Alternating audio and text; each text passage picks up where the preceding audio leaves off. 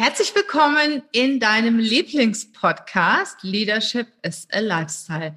Hier geht es darum, Führungskräfte in ihre Kraft zu bringen, Energie zu vermitteln und dir zu zeigen, wie du deine Persönlichkeit weiterentwickeln kannst. Ja, und das kannst du auch heute, weil ich habe wieder einen ganz fantastischen Gast bei mir, Monika Matschnick. Monika war schon einige Male bei mir im Podcast. Sie ist ehemalige österreichische Volleyball-Nationalspielerin, Psychologin und, was sie ganz besonders ist, eine der gefragtesten Referentinnen zum Thema Körpersprache. Und dazu geht es auch im heutigen Podcast. Und zwar hat Monika ein ganz spannendes Buch geschrieben. Der Titel heißt Die Körpersprache der Lügner. Ja, als Monika mir das gesagt hat, habe ich direkt gesagt, wow, da müssen wir drüber sprechen. Und das tun wir heute. Herzlich willkommen, liebe Monika Matschnick. Hey, ho, willkommen zur Show. Leadership is a Lifestyle direkt in dein Ohr. Ganz egal, wo du grad bist, ganz egal, was du grad machst. Das ist alles, was du wissen musst, zusammengefasst. Du willst nach oben oder dass alles so bleibt. Du willst ein bisschen glücklicher oder erfolgreicher sein. Du willst dass du Ziele erreichst, dann nimm dir doch die nächsten Minuten für dich Zeit, denn das ist was Leadership is a Lifestyle heißt. Herzlich willkommen, liebe Monika Matschnick. Ja, vielen herzlichen Dank. Ich freue mich, dass ich wieder mit dabei bin. Ja, du bist ja, ich sag mal schon Stammgast bei mir im Podcast und diese Podcasts werden auch immer richtig, richtig gut gehört. Deshalb freue ich mich auch, wenn du dich immer bereit erklärst zu kommen. Ich habe dich eben schon im Vorgespräch fragen wollen, wie du denn darauf kommst, ein Buch zu schreiben, die Körpersprache der Lügner. Magst du da mal ein paar Worte zu erzählen? Sehr gerne. Uh, ursprünglich, wenn ich jetzt ganz ehrlich bin, wollte ich das Buch nicht schreiben. Und uh, der Verlag ist an mich herangetreten und fragte, ob ich nicht ein neues Werk machen würde. Und ich dachte mir vor nun über einem Jahr, nee, nicht schon wieder ein Buch, das ist sehr zeitintensiv. Und dann kam der Lockdown. Und ich hatte massiv Zeit. Und da dachte ich mir, ja, ich wage mich jetzt an ein Thema, das ich wirklich mal seriös aufarbeiten möchte. Und die Leser sollen nicht so die fünf ultimativen Tipps bekommen, wie man einen Lügner entlarvt, sondern ich wollte ein seriöses Buch darüber schreiben. Und ich hatte Zeit und ich glaube, es ist ein sehr wertvolles Werk geworden und die Rückmeldungen, die ich jetzt schon von meinen Lesern bekomme, die freuen mich sehr. Das heißt, Lügner kann man an der Körpersprache erkennen. Da habe ich eine nette Geschichte dazu. Und zwar war das vor circa zwei Jahren. Da bekam ich einen Anruf von einem bekannten TV-Sender, Arte TV kennt man ja. Und die haben mich gefragt, oder zumindest sagten sie mir, äh, Frau Matschnick, wir machen eine große Dokumentation über Lügen und wir wollen wissen, ob ein Körpersprache-Experte wirklich in der Lage ist, Lügner zu erkennen. Oh. Und wir würden gerne Sie als Experten nehmen. Nach kurzen Überlegungen habe ich mir gedacht, okay, Ehrlich? sollte ich es wagen? Und danach dachte ich mir, no risk, no fun. Und ich war bei diesem Dreh und es gab sechs Experimente. Was ich nicht wusste, ist, dass sie mit allen Lügnern zuvor trainiert haben. Und das macht ja viel aus, ob man eine Lüge trainiert oder aber auch nicht. Und nichtsdestotrotz aber gab es dann sechs Experimente und ich musste erkennen, wer sagt die Wahrheit und wer lügt. Und wie viele habe ich erkannt? Alle. Boah, und cool. dem, dass sie äh, geübt haben. Und das war für mich so der Ansporn, mein Wissen, das ich habe, einfach niederzuschreiben und es weiterzugeben. Weil kurzum, das, es gibt nicht das verräterische Signal, das auf eine Lüge hinweist. Man muss es immer ganzheitlich betrachten. Das heißt, du hast jetzt keine gewissen Körperregungen, zum Beispiel Augen, Zugangshinweise äh, oder ähnliches ähm, wirklich genommen, sondern du hast die Person als Ganzes, die Story gesehen und hast dir überlegt, passt das oder passt das nicht? Ja, so einfach ist es nicht. Also wenn ich den Leuten da so ein paar Tipps mitgeben würde, was ist der allerwichtigste Punkt, um eine Lüge zu erkennen? Man muss zunächst die Baseline eines Menschen kennen. Was ist die Baseline? Das ist das normale, übliche Verhalten einer jeden einzelnen Person. Und jeder von uns ist ein Unikat. Das bedeutet, bevor ich einen Menschen wirklich mit einer Lüge konfrontiere, muss ich mit ihm ein Gespräch führen, sein übliches Verhalten beobachten, von Kopf bis Fuß, bis hin zu den kleinsten Details. Das fängt an, wie ist der Gesichtsausdruck, wie ist seine Körperhaltung, was machen die Gesten, das geht bis zur Hautfarbe und zur Atmung. Und erst wenn ich das dann mir eingeprägt habe, dann bin ich in der Lage, die kritische Fragen zu stellen und auf sogenannte Shifts, Verhaltensänderungen zu achten. Man kann das in zweierlei Hinsicht beobachten, nicht nur über nonverbale Signale, sondern sehr wohl auch über die Sprache. Und in dem Buch ist somit nicht nur die Körpersprache eines Lügners beleuchtet, sondern es wird auch die Sprache, die Struktur, der Aufbau einer Lüge unter die Lupe genommen. Und diese ganzheitliche Betrachtungsweise führt dann dazu, dass wir in der Lage sind, sehr wohl zu erkennen, ähm, sagt er die Wahrheit ist oder ist lügt er oder äh, ist großes Unbehagen vorhanden. Fakt aber ist, wir können niemals in den Kopf des anderen schauen und wirklich dann die Lüge auch verbal aussprechen, erkennen oder auch niederschreiben. Also du bist dann so eine Art lebendiger Lügendetektor, ne? ähm, jein, würde ich mal sagen. Wir müssen vielleicht einmal ganz vorne an, äh, anfangen bei meinem Buch. Das ist mein wichtigstes Kapitel. In meinem ersten Kapitel in meinem Buch habe ich ein Plädoyer auf die Lüge geschrieben. Menschen müssen lügen und schwindeln und flunkern. Wenn wir alle immer sehr ehrlich wären, immer das sagen, was wir uns denken, das zeigen, was wir fühlen, wenn wir permanent das erforschen könnten, die Wahrheit, dann möchte kein Mensch etwas mit uns zu tun haben. Es würden Kriege geben. Es würde keinen gesellschaftlichen Zusammenhalt mehr geben. Deshalb ist Lügen etwas ganz Entscheidendes für den sozialen Zusammenhalt. Jetzt kommt aber das Aber. Einfach ausgedrückt kann man sagen, wir müssen unterscheiden zwischen prosozialen Lügen und den antisozialen Lügen. Prosoziale Lüge sind Mai, schaust du heute wieder gut aus. Oder wie geht es dir? Danke, sehr gut. Äh, das sind so diese kleinen Floskeln, die man einfach verwendet, äh, um anderen vielleicht äh, Anerkennung zu geben, um Wertschätzung auszudrücken, um jemanden zu loben, um selbst zu vertuschen, wie man sich gerade auch fühlt, wenn man sich preisgeben möchte. Und diese Lügen sind vollkommen okay, wenn ich damit anderen Menschen keinen Schaden zufüge oder aber auch ihm was Gutes tue. Mhm. Hingegen aber gibt es die antisozialen Lügen, im Englischen nennt man sie auch die Black Lies, die schwarzen Lügen, die sind respektlos. Die sind bewusst darauf ausgerichtet, anderen zu schaden. Und genau diese Lügen sollten, Entschuldigung, sollten wir erkennen und wahrnehmen. Und alles andere sollte so beiläufig sein und sollte auch akzeptiert werden. Ich möchte, dass mein Mann mich belügt.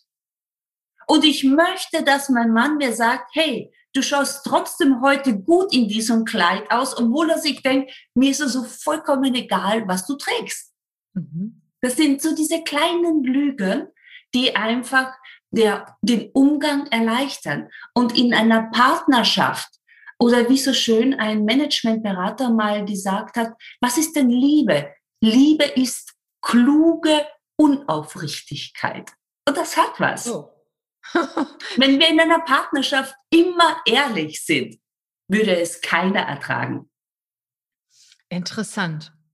Das heißt, deine, deine Kenntnisse, die du hast, wendest du auch im Alltag gar nicht an. Oder achtest du wirklich bei den Menschen schon darauf, guckst du da genauer hin und fällt dir das dann direkt auf? Es wäre gelogen, wenn ich vieles nicht erkennen würde. Äh, äh, es gibt einen Unterschied, ob ich privat unterwegs bin oder aber auch beruflich. Beruflich habe ich vielleicht eine andere Brille auf. Mhm. Aber nichtsdestotrotz erkenne ich, wenn, wenn mein Mann oder meine Freunde mich anlügen. Solange es mir keinen Schaden zufügt, ist das ihr gutes Recht. Mhm. Äh, aber ich sehe es, ja. Und ich werde sie auch nicht darauf ansprechen, weil ich Menschen dadurch total verunsichere. Und ich beschäftige mich mit diesem Thema seit 20 Jahren. Mhm. Das heißt aber, auf das Buch hast du dich dann noch ganz besonders vorbereitet, ne? Ich bin wirklich in, dadurch, dass ich so viel Zeit hatte, hatte ich wirklich die Möglichkeit, viele Sachen zu hinterfragen, zu recherchieren und ich konnte auch mit ganz vielen Mythen ausräumen, die so herumkursieren. Welchen Mythos äh, räumen wir aus? Ein Verschränken der Arme bedeutet Desinteresse. That's Bullshit. Das ist in den meisten Fällen nichts anderes als eine bequeme Haltung. Und es ist nur ein Signal, das null Aussagekraft hat. Ein weiterer Mythos, wenn Menschen sich an die Nase greifen, dann schwindeln sie. Das ist der berühmte Pinocchio-Griff. Stimmt gar nicht. Wissenschaftler aus Spanien haben herausgefunden, wenn Menschen lügen, dann schwillt die Nase nicht an. Sie wird nicht größer, sie wird nicht stärker durchblutet, sondern es passiert genau das Gegenteil. Sie wird weniger stark durchblutet und sie schwillt auch nicht an. Sie, zieht, sie zieht sich sogar zusammen. Und damit ist nicht der Effekt vorhanden, dass man das Gefühl hat, es juckt aufgrund der stärkeren Durchblutung und man sich deshalb an die Nase greift, sondern das ist in den meisten Fällen einfach nur eine Macke. Man hat aber herausgefunden, wenn Menschen lügen oder schwindeln, dann gibt es eine stärkere Durchblutung im Gesicht. Und zwar findet die im Wangenbereich statt oder aber auch auf der Stirn. Und da fassen sich Menschen dann häufiger auch mal ins Gesicht. Aber Fakt ist, alle Hand-Gesichtsberührungen wirken negativ. Und wenn ich mir das merke und mal lügen muss, dann achte ich bewusst darauf, dass ich mal nicht ins Gesicht fasse. Ein anderer Mythos. Es wird ganz häufig gesagt, man muss nur auf die Augenbewegungen eines Menschen schauen. Und zwar, es kommt aus dem neurolinguistischen Programmieren und es wurde immer gesagt, wenn der Mensch nach links oben schaut, aktiviert er die rechte Gehirnhälfte, weil es ja eine kontralaterale Steuerung gibt. Und er aktiviert seine Erinnerungen, mhm. seine Bilder, die er im Kopf hat. Wenn er nach rechts oben schaut, aktiviert er die linke Gehirnhälfte, da konstruiert er die Lüge. Dieser Mythos wurde widerlegt. Es stimmt nicht. Also, das gibt es auch nicht. Und das ist ganz viele Mythen habe ich wirklich aufgegriffen, sie recherchiert, analysiert und ich wollte einfach wissen, was ist der neueste Stand bei den verräterischen Signalen? Und ich habe ganz viele neue Signale entdeckt, die mittlerweile bewiesen sind und ja, die möchte ich jetzt nach außen tragen. Mhm. Kannst du uns mal so drei davon verraten? Mhm. Zum Beispiel, hm, man hat festgestellt, nehmen wir nur mal den Gliedschlag. Es sind ja die ganz kleinen, feinen Bewegungen immer sehr aussagekräftig. Und hm, Früher mal hat man gesagt, wenn Menschen lügen, dann erhöht sich der Lidschlag aufs vier- bis fünffache. In den aktuellsten Studien hat man mittlerweile herausgefunden, man muss zunächst einmal den, die Baseline des Lidschlags haben. Wenn in einer nicht emotionalen Situation mit jemandem spricht, wie häufig ist der Lidschlag? Und der ist sehr individuell. Und wenn wir dann, nennen wir es die kritische Frage stellen, um die Lüge zu erforschen, und daraufhin verändert sich der Rhythmus des Liedschlages. Der kann schneller werden oder aber auch langsamer werden. Dann ist das hier ein klares, klarer Hinweis, dass ein großes Unbehagen vorhanden ist. Wenn wir bei den Augen bleiben, dann haben, dann schauen sehr viele Lügner immer wieder weg. Die können den Blickkontakt nicht standhalten. Jetzt hat man aber in Studien herausgefunden, dass erfahrene Lügner bewusst starren. Und die blicken dann überhaupt nicht mehr weg.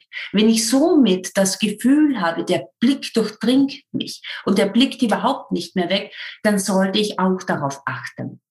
Ein weiteres Signal sind adaptive Reaktionen. Was sind adaptive Reaktionen?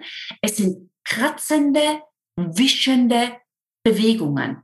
Und wenn Menschen lügen, dann haben sie ihre Finger ganz häufig nicht unter Kontrolle und dann kratzen sie sich plötzlich mit einem Finger an der anderen Hand oder möglicherweise im Nacken oder streifen sich einfach nur sanft über die Hand, um sich selbst in gewisser Weise zu beruhigen. Man nennt es auch die Selbstberuhigungssignale. Und das sind so kleine Signale, die sehr verräterisch sind. Mhm. Was ist denn, wenn ich so permanent mit der Hand im Gesicht bin? Das haben ja auch manche mhm. Menschen, die ja permanent irgendwie sich im mhm. Gesicht anfassen. Und äh, in den meisten Fällen ist es nur eine Macke. Mhm. Da erzähle ich ein Beispiel von einem guten Freund, und zwar, äh, er ist Psychiater. Und wenn der so richtig leidenschaftlich erzählt, und Klammer auf, das tut er fast immer, dann fasst er sich permanent ins Gesicht. Mhm. Alle Handgesichtsberührungen wirken negativ. Bei ihm hat es aber absolut keine Bedeutung, weil das wiederum sein normales Verhalten ist. Mhm. Wenn ich jedoch jemanden gegenüber sitze, der diese Regung nie macht, und plötzlich bei kritischen Situationen fasst er sich immer ins Gesicht. Ist das ein Shift, eine Verhaltensänderung? Und dann sollte ich kritisch werden. Und zwar gibt es eine Profilerin, die sich ganz intensiv damit beschäftigt hat. Und zwar sagt sie einfach, aussagekräftig sind nonverbale Signale dann, wenn man ich nenne es mal, man stellt die Lügenfrage und innerhalb der ersten drei bis fünf Sekunden nimmt man drei bis fünf verräterische Signale wahr. Dann kann man ziemlich sicher sein, dass sich dahinter eine Lüge verbirgt. Spannend. Und wenn jemand zum Beispiel so hektische Flecken bekommt, mhm. das hat nichts mit Lügen zu tun, ne, sondern eher mit Nervosität, oder? Äh, was ist Lügen? Lügen ist ja eine Form der Nervosität. Sobald Menschen zu lügen beginnen, zu schwindeln, zu flunkern, wird Adrenalin produziert. Wenn Menschen auf einer Bühne stehen und präsentieren, stehen sie auch unter Druck. Es wird auch Adrenalin produziert. Und deshalb sind diese Nervositätsflecken, die jemand bekommt, kann ein sowohl als auch sein. Also somit ein kleines Merkmal, um die Lüge vielleicht zu kennen, aber wir wissen es noch nicht. Ich muss noch wesentlich mehr Informationen sammeln. Mhm. Und äh, ja, ich könnte sowas ja ideal im Vorstellungsgespräch nutzen, zum Beispiel, ne? wenn ich weiß, welche Reaktionen auf Lügen hinweisen, ähm, kann ich ja zum Beispiel unwahre Aussagen von Bewerbern schnell entlarven. Ne?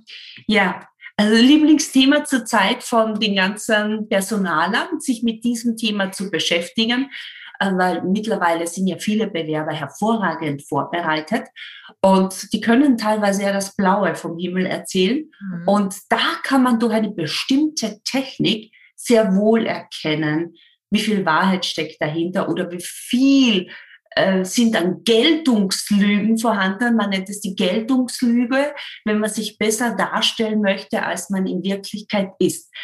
Jedoch sollte man diesbezüglich nicht nur auf die Körpersprache achten, sondern immer auch auf die Sprache. Mhm.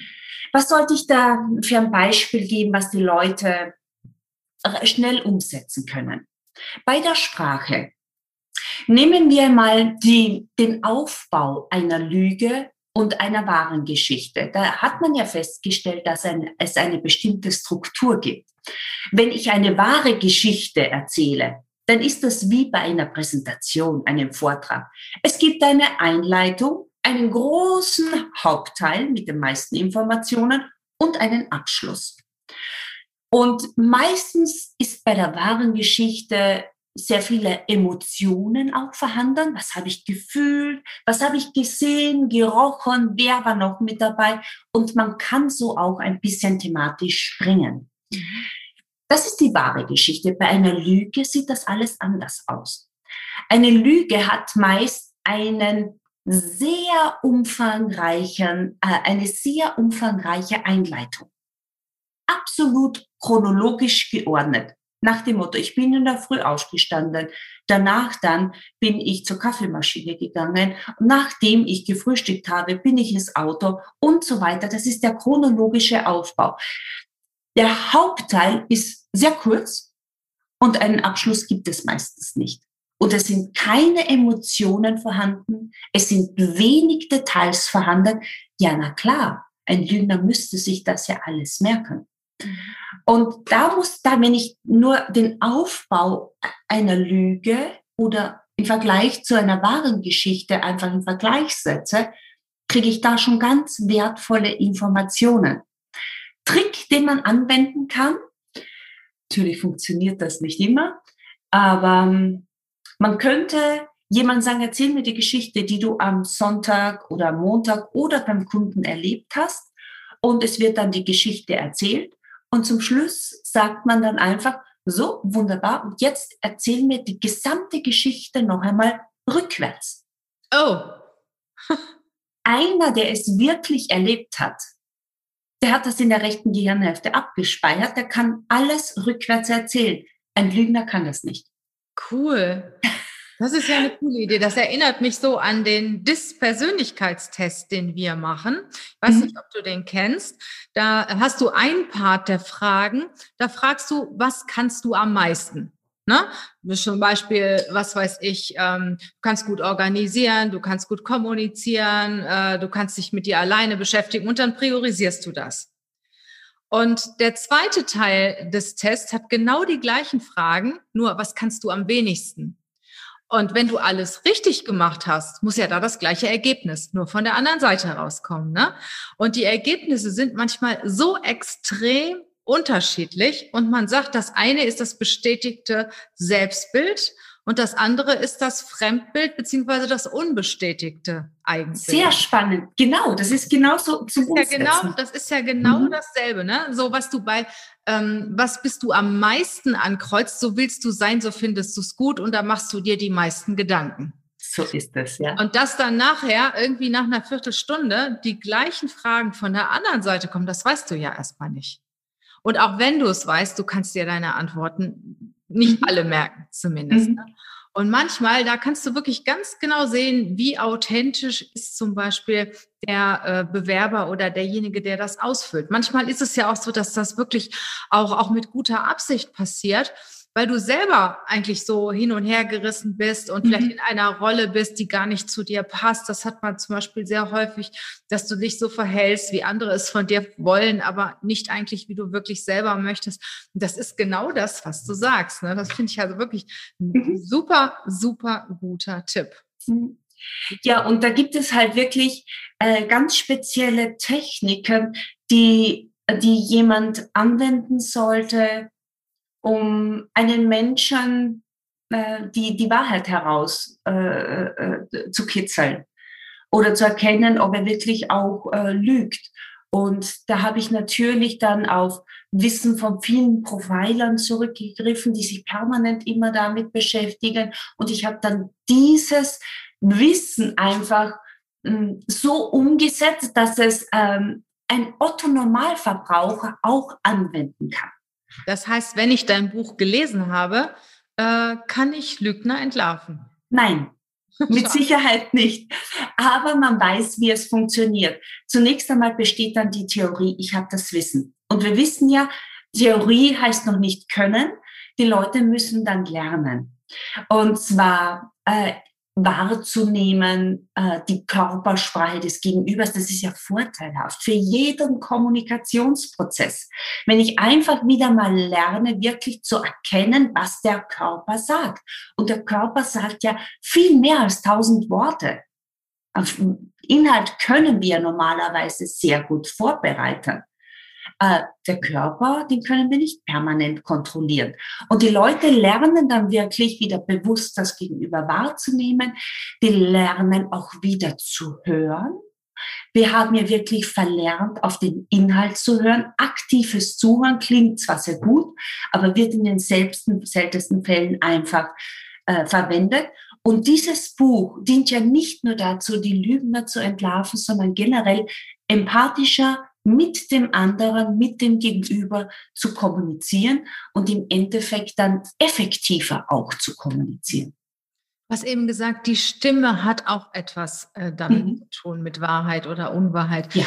Auch die ähm, Lautstärke oder die, die Kraft einer Stimme oder woran erkennst du das bei der Stimme? Und zwar bei, den, bei der Stimme. Es gibt mehrere Signale, auf die man achten sollte. Tendenziell aber sagt man, sobald ein Menschen zu lügen beginnt, wird das autonome Nervensystem aktiv, das vegetative System, bedeutet einfach, hm, wir können es nicht kontrollieren. Bei einer Lüge habe ich schlagartig Brustatmung. Mhm. Die Brustatmung führt dazu, dass automatisch meine Stimme leicht nach oben rutscht. Mhm. Also von einer tieferen Stimmlage rutscht sie etwas nach oben. Das ist sehr wohl bei Männern als auch bei Frauen vorhanden. Nur hört man es bei Frauen stärker, weil sie tendenziell schon eine höhere Stimmlage hat. Das ist etwas, eine höhere Stimmlage. Ein weiterer Punkt ist, man sollte auf Girlandensätze achten. Was sind Girlandensätze? Man endet mit der Stimmlage oben und nicht unten wie beim Satzende. Also Beispiel, jemand könnte sagen, ich sage die Wahrheit. Nein, ich habe nicht gelogen. Mhm. Mir kann man vollkommen vertrauen. Da hört man schon, ich stelle mir selbst eine Frage. Wenn ich jedoch die Wahrheit sage, mache ich den sogenannten Pogensatz und ich ende am, am, am Satzende mit der Stimme unten. Ich sage die Wahrheit. Mhm. Ich lüge nicht. Mhm. Mir kann man voll und ganz vertrauen.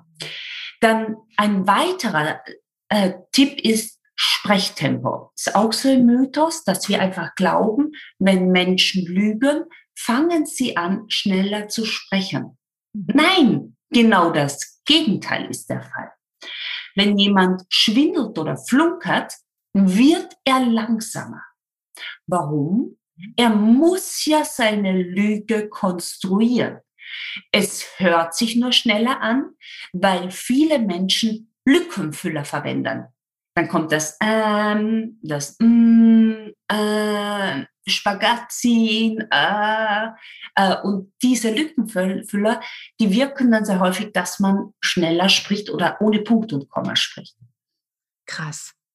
Also haben wir jetzt eine ganze Menge schon gelernt. Also am spannendsten fand ich das mit der Geschichte rückwärts erzählen. ja, und solche kleinen Tipps und Tricks findet man einfach in diesen Büchern vor, was man einfach dann ausprobieren kann. Also empfehlen wir mal jedem, dieses Buch zu kaufen. Ich werde mir das selber auch mal zulegen. Ähm, hast du da auch passend Seminare zu oder irgendwelche Online-Kurse, jetzt gerade auch für uns Personaler? Da hast du mich nämlich sehr, sehr neugierig gemacht. Ja. Gibt es da etwas, was du uns empfehlen kannst? Hören ja auch viele Führungskräfte und Personaler zu.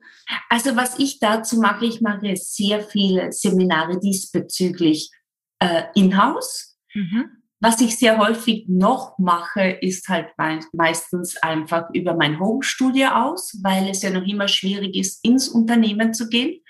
Und das ist auch äh, kleine Motivation dann nicht nur für die Personaler, sondern auch für Mitarbeiter, generell Umgang. Die finden das immer toll, einen Vortrag über verräterische Signale zu, äh, zu bekommen. Und ich mache es natürlich auch in meinen Seminaren und man findet auf meiner Website matschnik.com mhm. äh, einfach unter Veranstaltungstermine dann die jeweiligen Termine vor. Die du online auch im Moment anbietest oder auch wirklich vor? Online mache ich sehr viel in-house einfach. Mhm. Und ich werde angefragt, direkt spezifisch für ein Unternehmen gebucht. Und ich habe sehr wohl einige Online-Seminare. Jetzt kommt Anfang Juni eines. Mitte Juni eines, die sind aber alle auf der Homepage, mhm. äh, wo die Leute sich dann wirklich anmelden können. Ja, toll, prima. Monika, ich habe wieder ganz viel gelernt und ich denke, unsere Zuhörer auch. Wir strahlen ja auch dieses Interview bei YouTube aus. Und äh, ja, wenn ihr euch das Buch zulegt, kann ich nur empfehlen, werdet ihr mit Sicherheit eine ganze Menge lernen. Darüber hinaus hat Monika auch noch eine ganze Menge andere Bücher geschrieben, soweit ich weiß, ne? Über ja, jetzt, Körpersprache. Ja, aber jetzt im Juni kommt ein sehr spannendes äh, Buch raus. Äh, da habe ich auch den Lockdown genutzt. Und zwar, und plötzlich hat es Zoom gemacht. Und plötzlich Kamera an. Wie schafft man es, gut und souverän zu wirken vor Kamera und das im Zoom möglicherweise und das ohne großes Equipment? Monika, so haben wir ja schon wieder den nächsten Termin, ne? Da freue ich mich drauf. Ja, ich sag mal herzlichen Dank für wieder dieses spannende Interview, für die tollen Tipps, die du uns gegeben hast. Und äh, ich habe noch äh, einen kleinen Bonus für unsere Zuhörer, für unsere Zuschauer. Die ersten drei, die den Podcast bei YouTube bewerten, äh, nicht bei YouTube, bei iTunes bewerten, äh, bekommen ein Buch von mir oder von Monika, ähm, die Körpersprache der Lügner zugeschickt. Schickt mir einfach einen Screenshot per E-Mail zu und ja, ihr bekommt das Buch. Ich freue mich schon aufs nächste Mal, liebe Monika. Und ja, bleib gesund und saug noch ganz viele Informationen auf, die du uns dann auch wiedergeben kannst. Es hat mir Spaß gemacht. Vielen Dank.